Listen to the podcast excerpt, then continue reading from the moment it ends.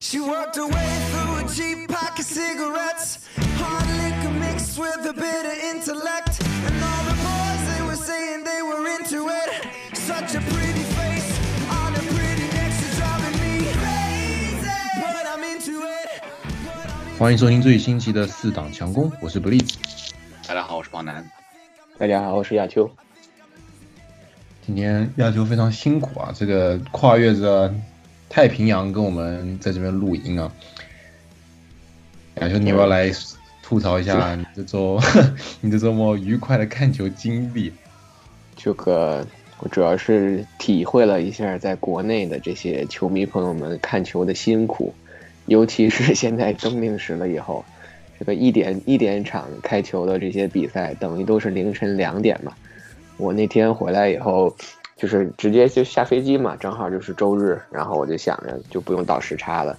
结果这个两点场、五点场，一直到第二天九点场，真的是挺挺累的。确实，在这边非常同情在国内每一周都看那么多比赛的同学们吧。而且重点是，还是他是周一早上，你周一你的周末过完，然后周一看完比赛，然后还得去上班，这个带着不好的这个心理状态去上班，可能老板也会对你有意见。所以在这边对于这些同志们都非常感到非常敬佩啊。好的，闲话不多说，我们先来聊一下这周一些重点的比赛啊。首先呢，就是我们来聊一下最为劲爆，对我觉得用劲爆这个词再合适不过，最为劲爆、最为精彩的第一场 Thursday Night Football 啊，Thursday Night Football 这周就是由这个钢人队做客克利夫兰打克利夫兰布朗队啊。这场比赛呢，我觉得可能我们关于比赛本身应该没有特别多想聊的，或者说比赛本身是有挺多可以聊，但是我觉得它都不及在最后五分钟发现了发生了一个非常惊人的事件啊。这个事件呢，就是我在这边简单说一下，就是呃，应该是最后最后倒数呃几秒钟嘛，几十秒钟的时候，那个布朗队进攻啊，不对不对，说错了，呃，钢人队进攻，然后那个布朗队防守，然后布朗队的之前的前状元 Miles Garrett，这个有一个非常漂亮的呃，对于钢人队四分卫呃开那个 Rudolph 的一个攻击，然后他扑把那个扑倒了，把四分卫扑倒之后呢，两个人纠缠在一起，结果殊不知打了半天，两个人纠缠了半天之后，突然一下两个人突然站起来，然后镜头再给过去，就是看到这 Miles Garrett 把 Rudolph 的这个头盔摘了下来，然后直接朝他挥过去，哎，这个东西结束之后呢，引起了应该说是千层浪吧。因为我们，我我应该说，我看球这么多年，我从来没有看过一个人使用，就是使用头盔去攻，当做武器去攻击对方球员，而且他还是用对方的头盔，所以这个东西确实情节非常严重啊。赛后 NFL 也立马给出了一个惩罚，说是 Miles Garry 现在是无限期停赛，就是并没有确定他到底应该休几场，反正我觉得这个赛季肯定是，呃，结束了。另外呢，另外有两位球员也遭到了受罚，就是那个。呃，这个布朗队的一个线位啊，他是在呃在冲突结束之后呢，去撞了一下，就是从后面暗相当于暗算了一下那个 Rudolph，还有另外一名球员被禁赛，就是那个也是是那个哎是钢人队的线位吧，然后就他是在看到 Miles Poncy，对 Poncy 在在看到 Miles Garrett 拿那个头盔抡 Rudolph 之后呢，就一下子暴走了，拳打脚踢，狂打。Garrett，然后他也被是禁赛四场还是三场，我忘记了。三场好像是，他是为自己四分卫出头。嘛，他应该是 center 对吧？就是肯定是看不了自己的这个四分卫受欺负，是当小弟一样。但是我去踢了那个呃 Miles Garrett 嘛，所以确实是很狠，我都觉得就那几下打的确实特别恐怖，你就感觉。就那种深仇大恨，就连续就是一下子突然一下炸裂炸毛了，然后就怼着猛打，而且人对手也拉不开，因为平常一般我们平常看这种比赛里面打架嘛，可能就打一下嘛就被拉开，他好像可以挥了好多拳，确实是非常的混乱。这个反正这场比赛呢，这个事情也引发了应该说是非常多天的一个讨论啊。我个人觉得啊，这个这两支球队感觉多年都是有这个纪律性的问题啊，所以呃，不能说发生这种事情，呃，不不出意外吧，就是觉得，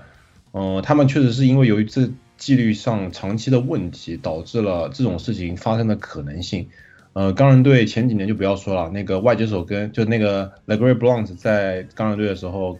跟那个外接手叫 Bryant 嘛，集体吸毒什么的，然后后来什么 l e v i n Bell 罢赛啊，然后 Antonio Brown 那什么教赛赛后教练在那边讲那种激励性的话，然后骂了一下对手嘛，他把用那个手机直播出去，各种各样的这种奇奇怪怪的事情就不用多说了。然后布朗队呢这方面。呃，纪律问题，其实我们也是前阵子聊了很多次，他们的教练其实很有问题了，让这些天才球员在这个赛季打的这么不好。嗯，所以我个人这件事我的看法就先发表到这边吧。我来，你们俩怎么看？嗯。我先聊聊一下这场比赛本身吧，我觉得 可以先 先避免一下，就是聊这个话题聊得太深。就是回到这场比赛吧，我觉得其实这场比赛之前，大家应该是一直一致看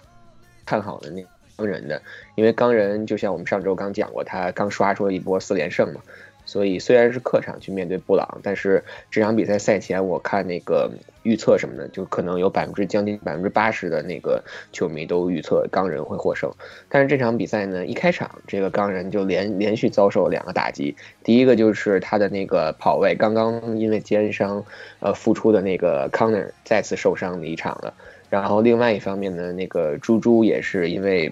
Concussion 嘛，就是脑震荡，也退出了比赛，而且赛后又报道又又爆出了说他不光是脑震荡，就是他还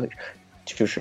就是在这场比赛里受到那个膝伤的影响，这个膝伤可能会导致他缺席这周的比赛，所以就是可能可以说就是钢人进攻组最重要的两个进攻武器，或者说是唯一的两个进攻武器，开场以后就相继离场。这也就不难解释，说钢人这场比赛为什么会输球。那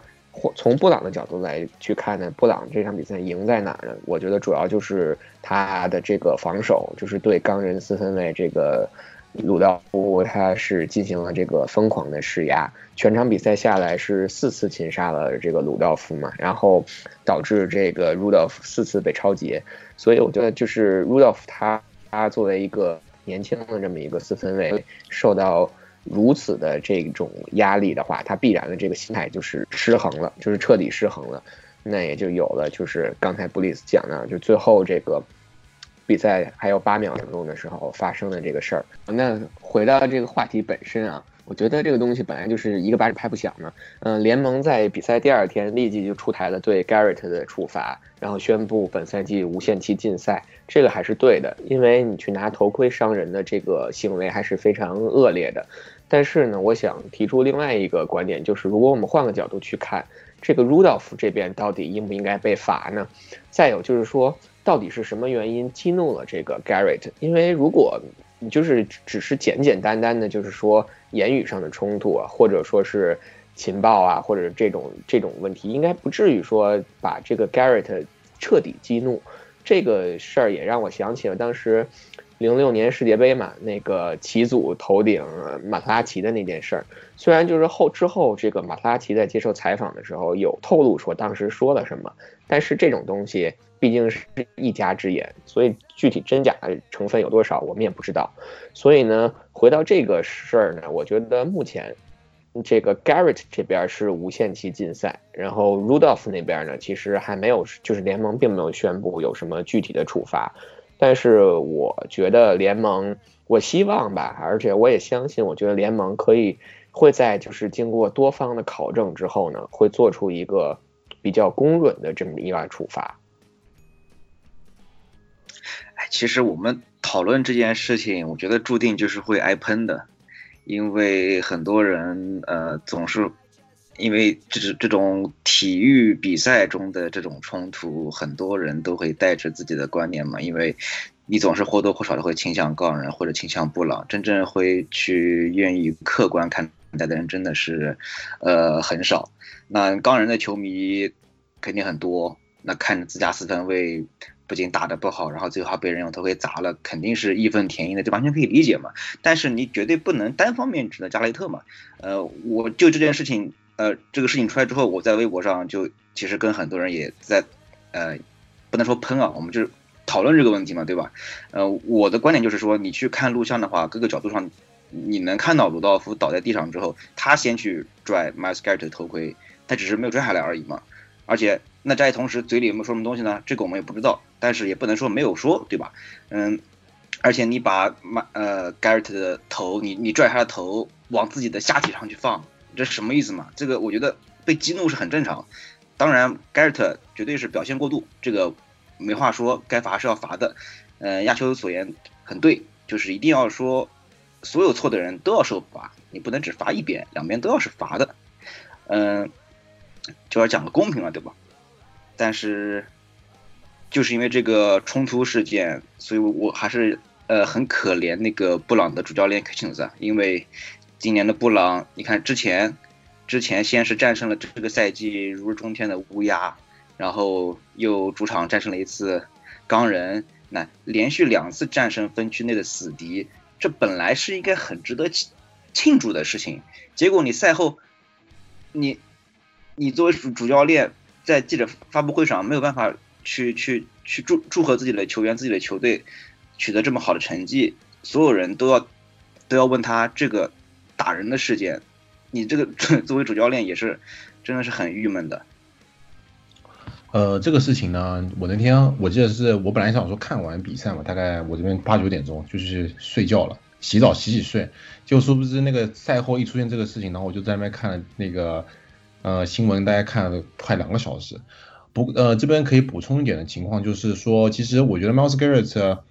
嗯他的态度还是非常好的，就是他第一时间在。赛后接受的那个记者采访，他就一下子承认这是个他的错误，然后他，呃，可以从他的那个言行举止中感觉到他非常的沮丧，他做出这样的行为，呃，我觉得联盟给出这个不确定时间，可能其实也是想要看一下他个人的态度，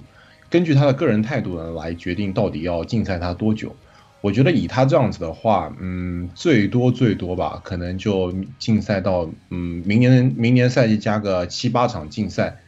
呃，我觉得对于他这个还非常年轻的职业生涯，有有一次这样的经验，其实嗯也不能说全部全部是坏事吧。所以，嗯，就是但是就是不知道这个布朗队还愿不愿意继续呃留留住他。就我现在不知道他这个合同的情况，毕竟呃他好像今年是第三年了吧，所以可能合新秀合同可能也快走完了。后来就后面愿不愿意去续约也是一个很大的问题。但是。呃，反正我从他最后的那个那个态度，我能感觉到这个小孩应该不能算是完全没救了吧。所以希望，嗯，希望他能够早日复出，而且以后再也不要发出发生这种情况，而且以后希望整个联盟比赛中也不要再出现这种呃如此严重的伤人行为吧。好的，呃，我们这个这场比赛这种这个事件呢，我们就先聊到这边，呃。接下来呢，我们可以来聊一下，就是今年这周呢，我们唯一四个主播唯一一个到现场观战的情况。呃，跑男同学从他迈阿密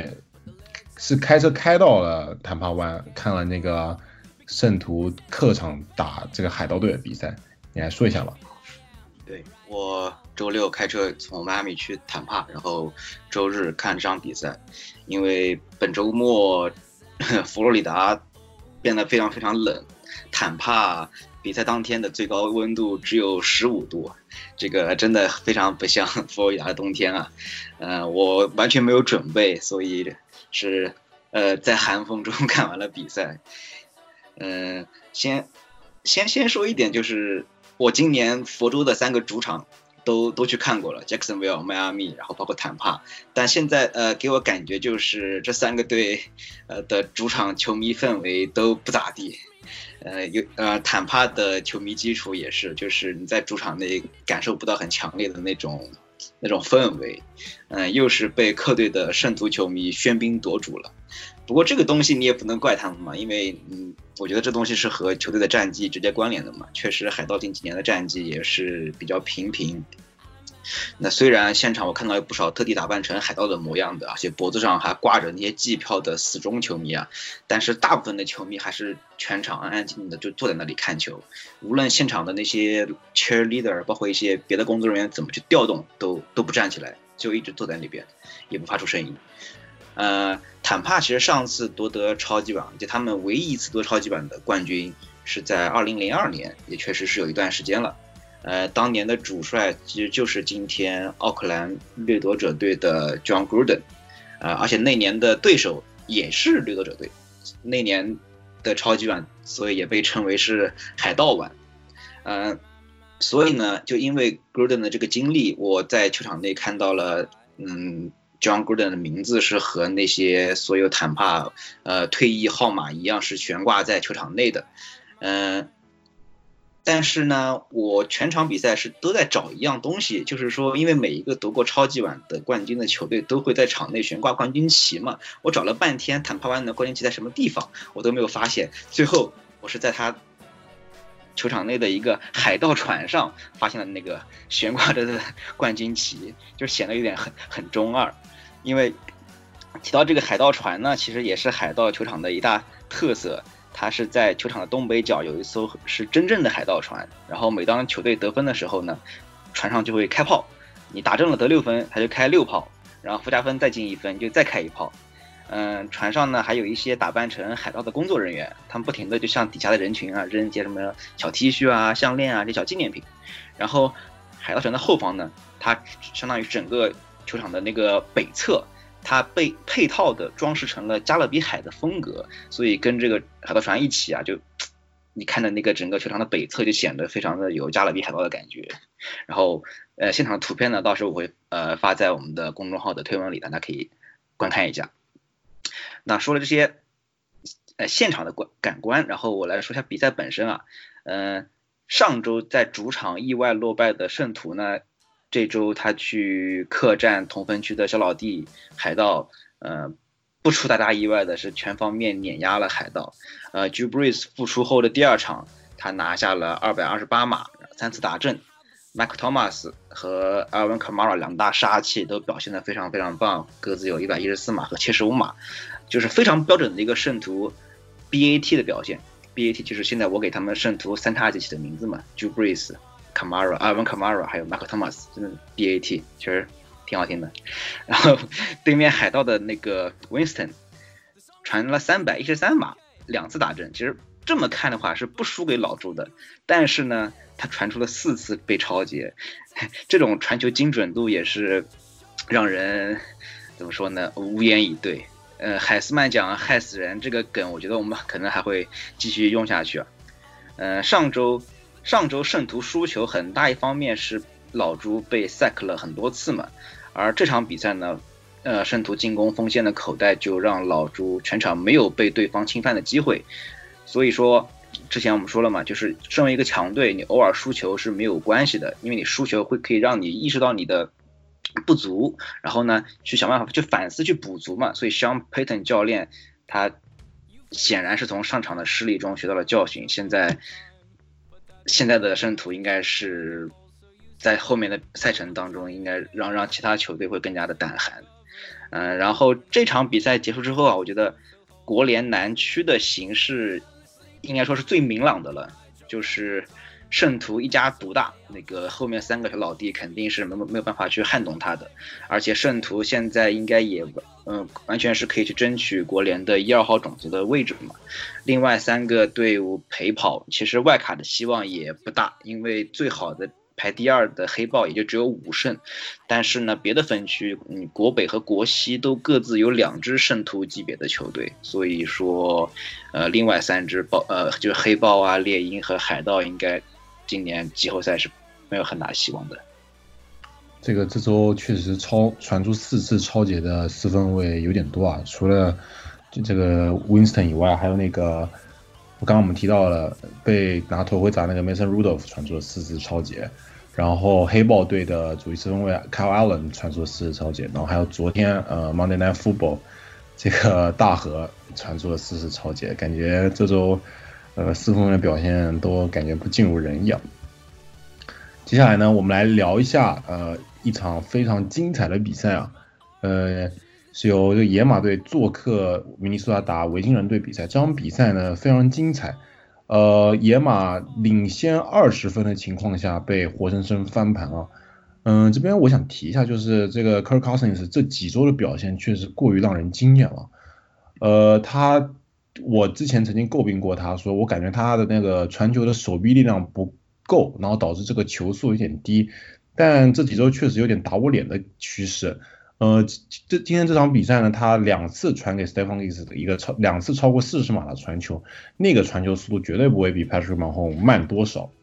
然后另外呢，我们可以提下就是这个 Kirk Cousins 今年啊，十一场比赛打完啊，他的两个非常关键的数据 passer rating 啊是联盟第二，而且他只落后联盟第一的，我们已经吹了好几周的 MVP 候选人 Russell Wilson 只差了零点一分。然后呢，这个传球达阵也是联盟第二，所以嗯，NFL 可能就是这么有趣吧。我们前几周。开赛前几周把它喷成这样的，结果现在成为了一个 MVP 有力竞争者，实在是过于有趣了。对这场比赛，其实我还是真的是认真看这场比赛，因为当时这场比赛是一点场比赛嘛，一点场这周最精最引人注目的可能是那个德州人打乌鸦的那一场。然后当时我就想着，哎，那就是再找一场看吧，分屏一块看。结果上半场比赛结束，这个野马二十零二十比零领先，我是真的就是觉得完全不敢相信啊！因为首先这个是维京人的主场嘛，然后野马就是个四分卫一直找不到，然后。这个赛季表现的又很很差劲，所以我就感觉可能这场维京人是应该就说赢球板上钉钉。结果上半场整个上半场下来，维京人一共推只有四十七码嘛，而且无论是传球啊还是冲球，都疲软无力。然后反观另外一边呢，野马那边呢打的进攻是打的是风生水起，呃，他们那个外接手那个。精彩的那个球，但是谁曾想到，就是下半场直接来了一个呃一百八，这个感觉一下子就是觉醒了的感觉。整个下半场的表现，二十三传十八中，传了两百六十一码，而且是三个传球打阵嘛。然后三档和四档的一共是四次转换，就是全部成功了。所以赛后有很多的，包括媒体啊、球迷。都大赞这个 Cousins 的这个他去年签下这个三年八千四百万的这个合同非常的值，而且他这个合同是全保障合同嘛。呃，这个赛季呢，维京人到目前为止是取得了一个八胜三负的成绩，然后是持续保持着对包装工，因为包装工这边这周轮空嘛，他八胜负还是坐在这个国北头名的位置，但是如果那个 Cousins 他能延续本赛季的这种表现，就不像上赛季那种大起大落啊，那种很波动的这种表现的话，那维京人这个赛季可能会有有很有可能就是反超这个爆装工去去竞争一个国联北区头名这么一个位置。那反观野马这边呢，其实上半场这个 Brandon Allen 打得很不错，但是下半场呢，可能是因为教练的战术太保守了，导致了这个整个球队只得到了三分。所以呢，Brandon Allen 这边呢也是证明了他是一个合格的替补四分卫，但是绝对是当不了这个首发的。嗯，那野马的那个今年二轮秀选的那个四分卫 Drew Lock 也是接近从 IR 上被激活了。嗯，究竟他的实力有几分呢？这个是是骡子是马要拉出来溜溜，我们才知道。所以野马这个寻找四分卫的这条路呢，还是长路漫漫。然后刚才谈到说这个野马半场二十比零领先，结果被反超，这个真的是打打破了然后最近五个赛季的一个记录，因为在过去的这五个赛季里，半场领先二十分以上的球队，到这场比赛之前是取得了一个九十九胜零负的战绩，但是这场比赛结束之后呢，野马就是尴尬的把这个记录改成了九十九胜一负。那对于维京人主教练这个 Zimmer 来说呢，其实他之前有过半场落后二十分以上这种情况，但是此前他的记录是零胜八负。这场比赛以后呢，他也可以把这个记录呢改成改写成了一胜八负。对于这个逆转剧本吧，其实最熟悉的应该是 Cousins 本人了，因为他的那个成名作就是当时二零一五年的时候，他率领红皮。在零比二十四落后情况下，最后三十一比三十逆转了海盗嘛。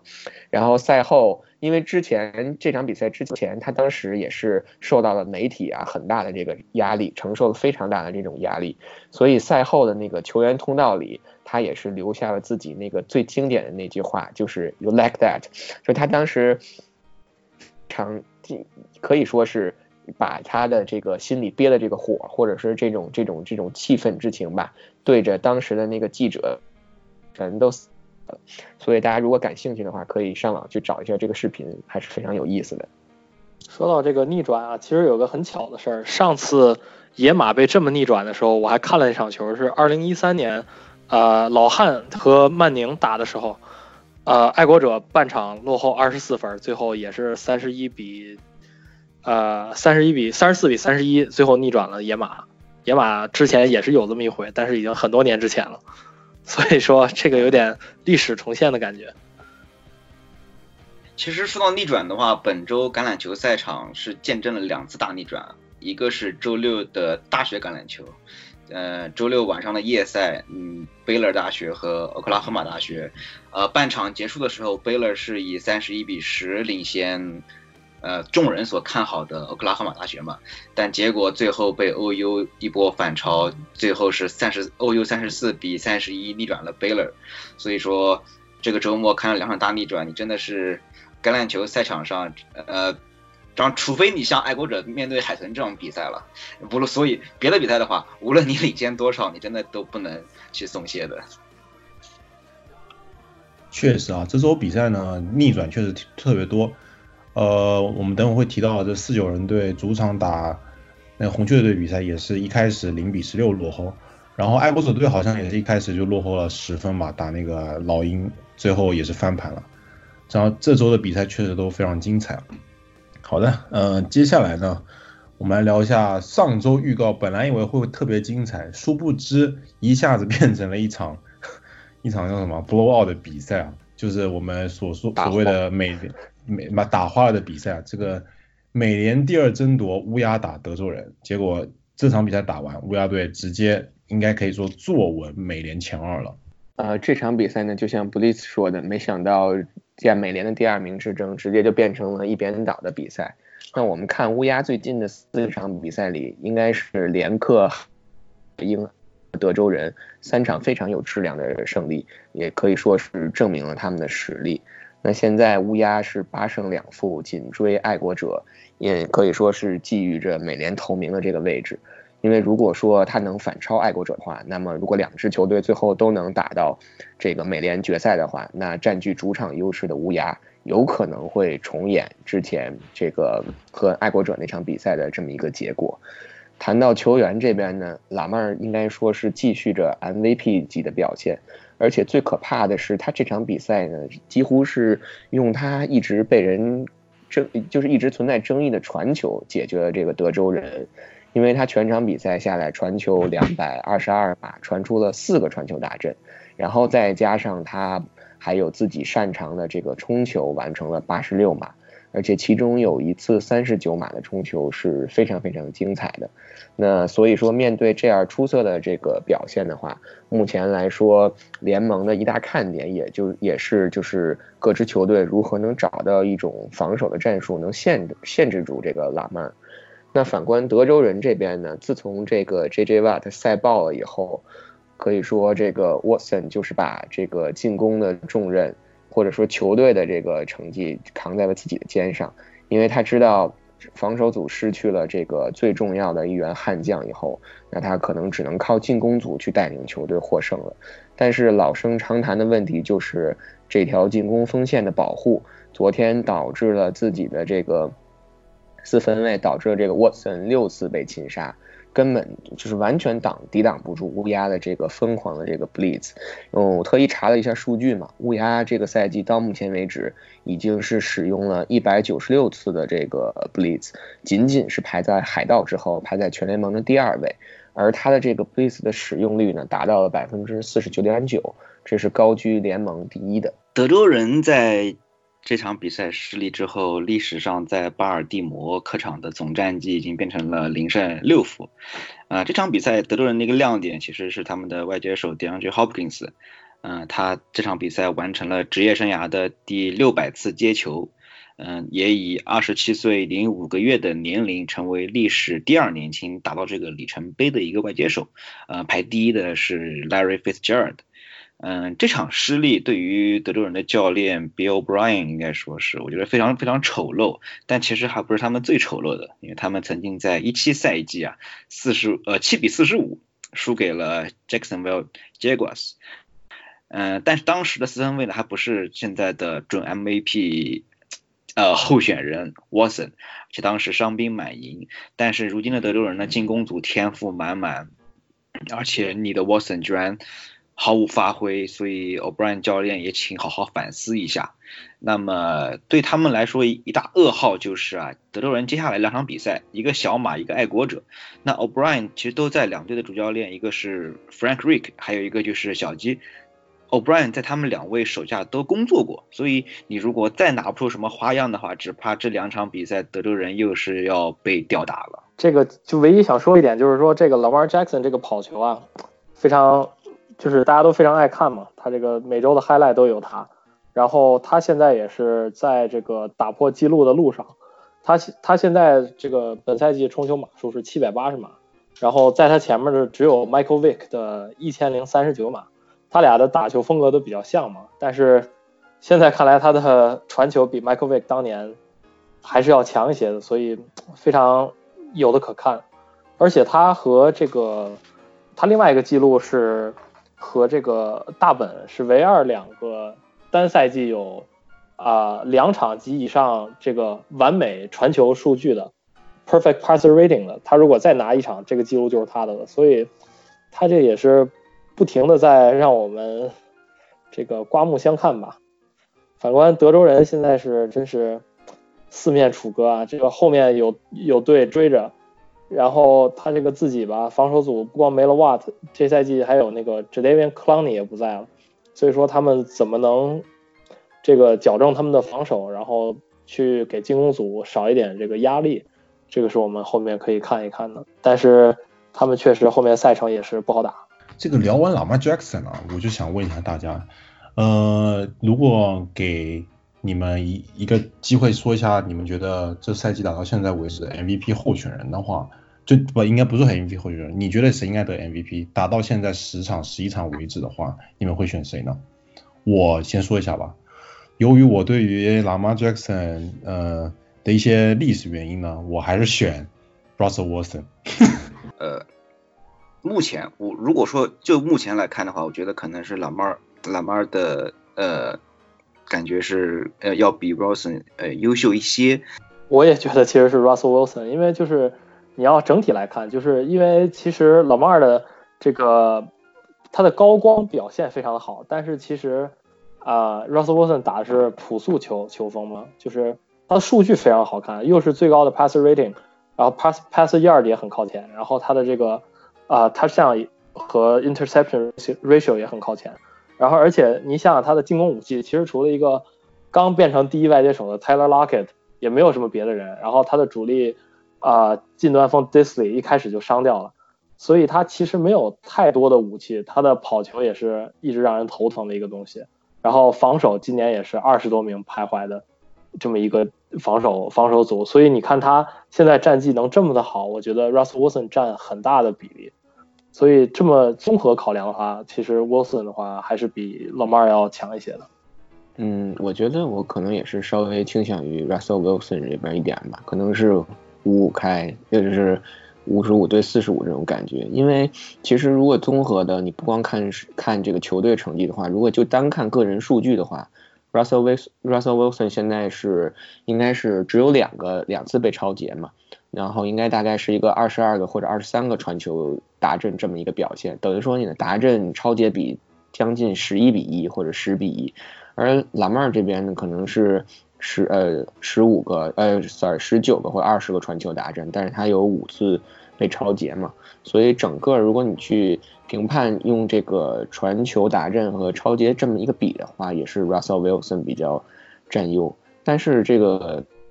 连。评选这个 MVP，它还有很大程度上可能会根据这个球队战绩嘛，所以还有六六周的比赛，然后这两队究竟谁的成绩会更好一点，还是比较难说的。因为如果你不去看球队战绩，单看个人表现的话，那其实黑豹那个 m c c a f e 也是一个很有力的这个 MVP 的竞争者嘛。因为做毕竟作为一名一名跑位的话，他有这样持续稳定高效的这种数据输出，也是很有力的这么一个竞争者。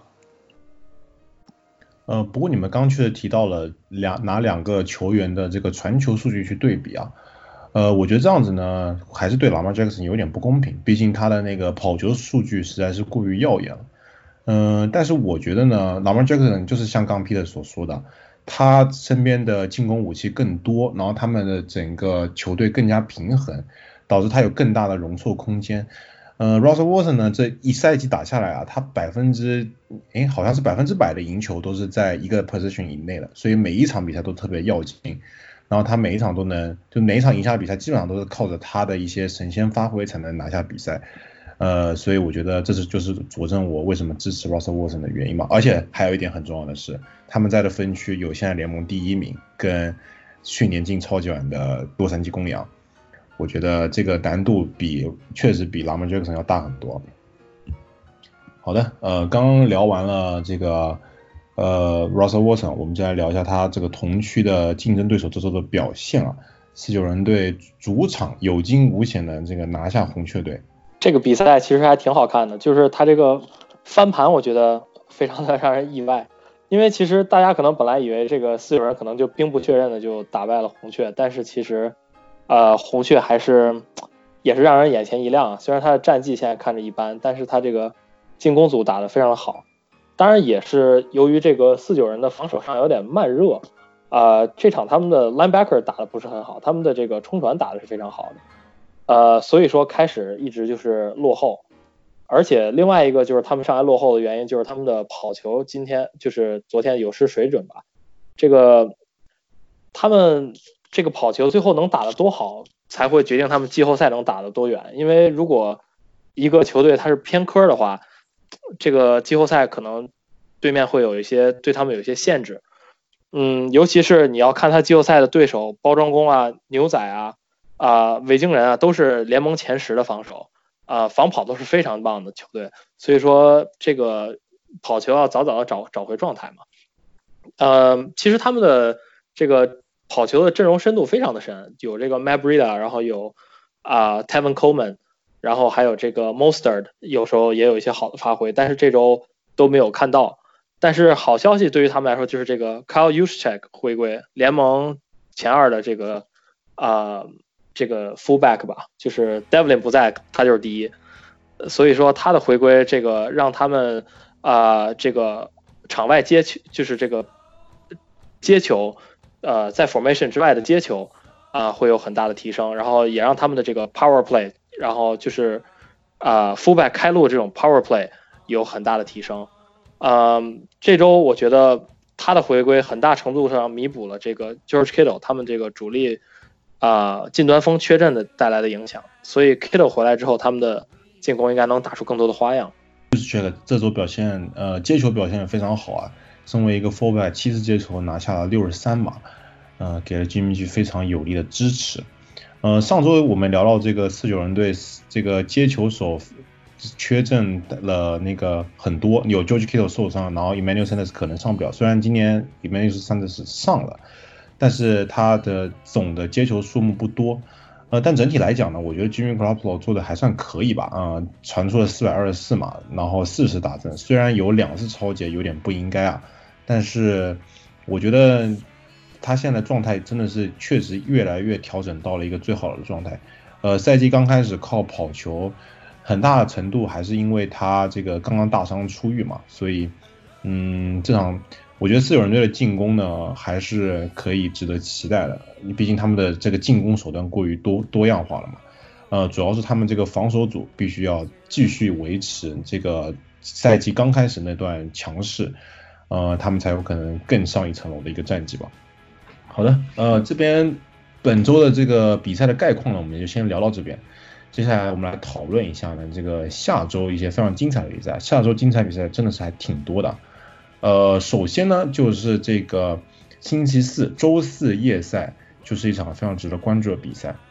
呃，周四夜赛的话，小马打德州人，这个应该是美联南区头名之争，因为这两个球队现在应该是战绩相同。那这场比赛谁能拿下这场比赛的话，应该说就相当于两场的这么一个比赛嘛，可以领先对手一场比赛，而且在分区就是相互交战的这个成绩里也是占占领优势。那从德州人这边来讲，就是刚刚是。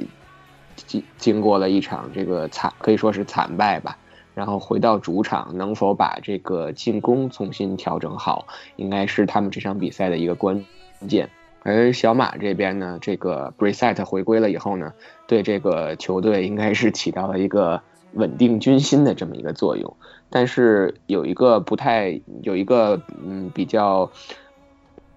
不不算，呃，应该说是比较坏的消息，就是他们的那个主力跑位那个 Marlon Mack 手手掌骨折，是这场比赛是铁定会缺阵的，而且还不知道之后会缺战多久。所以呢，再加上他的那个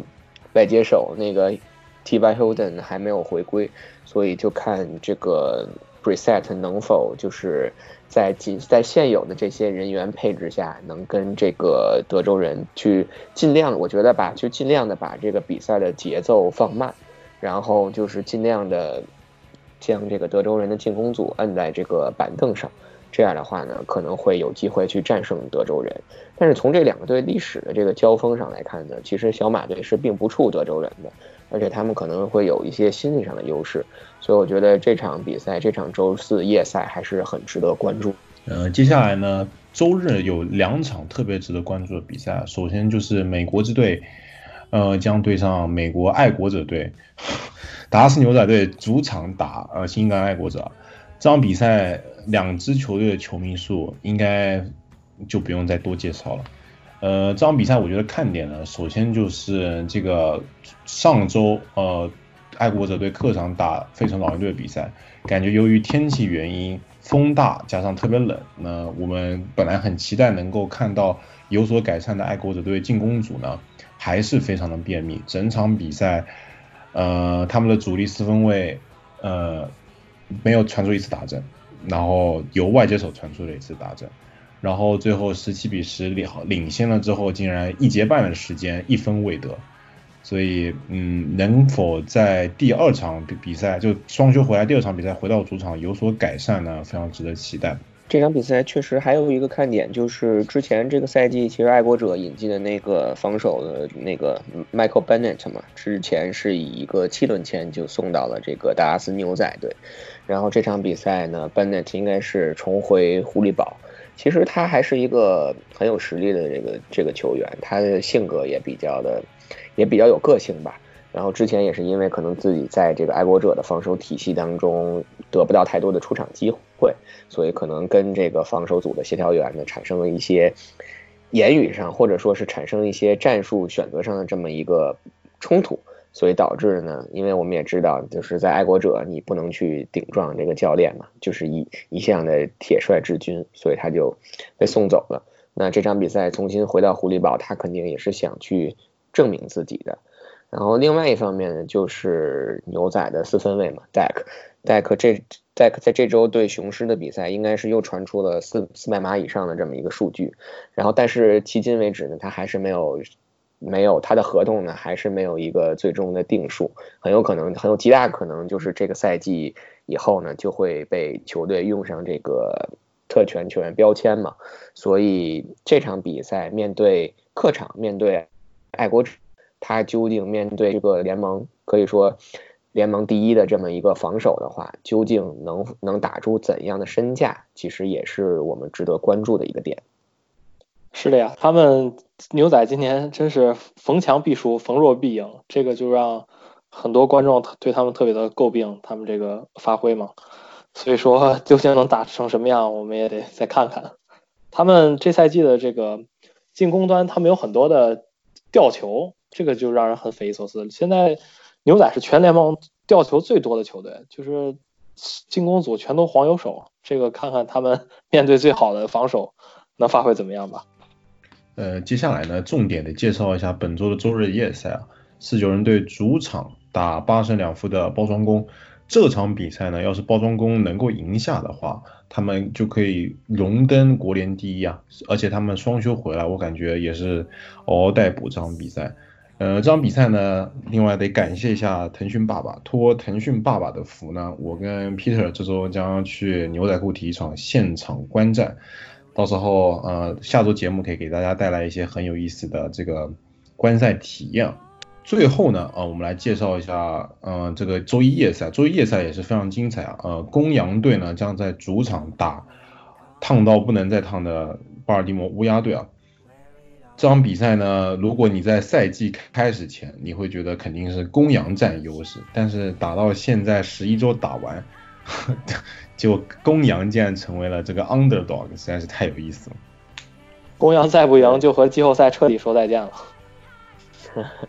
对，其实其实这场比赛，我觉得。肯定乌鸦是相当于是是热门球队嘛，然后可能从不管是从纸面实力上来讲，还是说现在的这个状态来讲，都是占优的。但是我就是总是 我觉得这场比赛可能公羊会爆个冷，就是 战胜这个乌鸦。但是其实这个公羊就是如果你去看国联现在整个这个季后赛情况，还是。现在国联这个六个进入季后赛的球队，前五个球队都是八胜或者九九胜的，四九人是唯一一个九胜球队，然后海鹰、呃包装工、维京人还有圣徒全部是八胜。那公羊其实一个六胜四负的战绩，现在连外卡赛都都进不了，所以确实像 Peter 说的，如果这场比赛他再输的话，基本上就就告别了这个。季后赛了，因为就像之前我们去聊的嘛，那个国联东东区那牛仔跟老鹰，一个是六胜四负，一个是五胜五负。其实他们两个这个成绩，如果单纯按成绩来排，都都是可能排到国联第六位，或者是身后，或者是就说将将在季后赛边缘的这么一个位置。所以其实国联整个这边的综合的，就是整体的这个实力，包括竞争还是很激烈的。这个牛仔队还能只输四场的原因，可能就是，呃，他们还没打爱国者吧。所以这周看完，这周比赛结束之后呢，国联东区也会呈现一个非常奇妙的一个态势。我们可以下周再继续讨论一下。好的，呃，本周的节目呢就大概先到这里。您现在收听的是最新期的四档强攻节目，我们是一档关于橄榄球的播客节目。如果你对我们的节目喜欢，欢迎到喜马拉雅和网易云音乐搜索“四档强攻”，对我们的节目进行收听和订阅。另外呢，也可以在微信公众号里面搜索“四档强攻”，对我们的微信公众号进行订阅。呃，我们每一期节目呢都会发出一篇文章，配上一些有意思的图片。另外呢，有时不时我们也会发出主播一起去现场看球的一些 vlog 供大家欣赏。好的，下周比赛真的是非常精彩啊！我们下周见吧，拜拜，拜拜，拜拜，拜拜。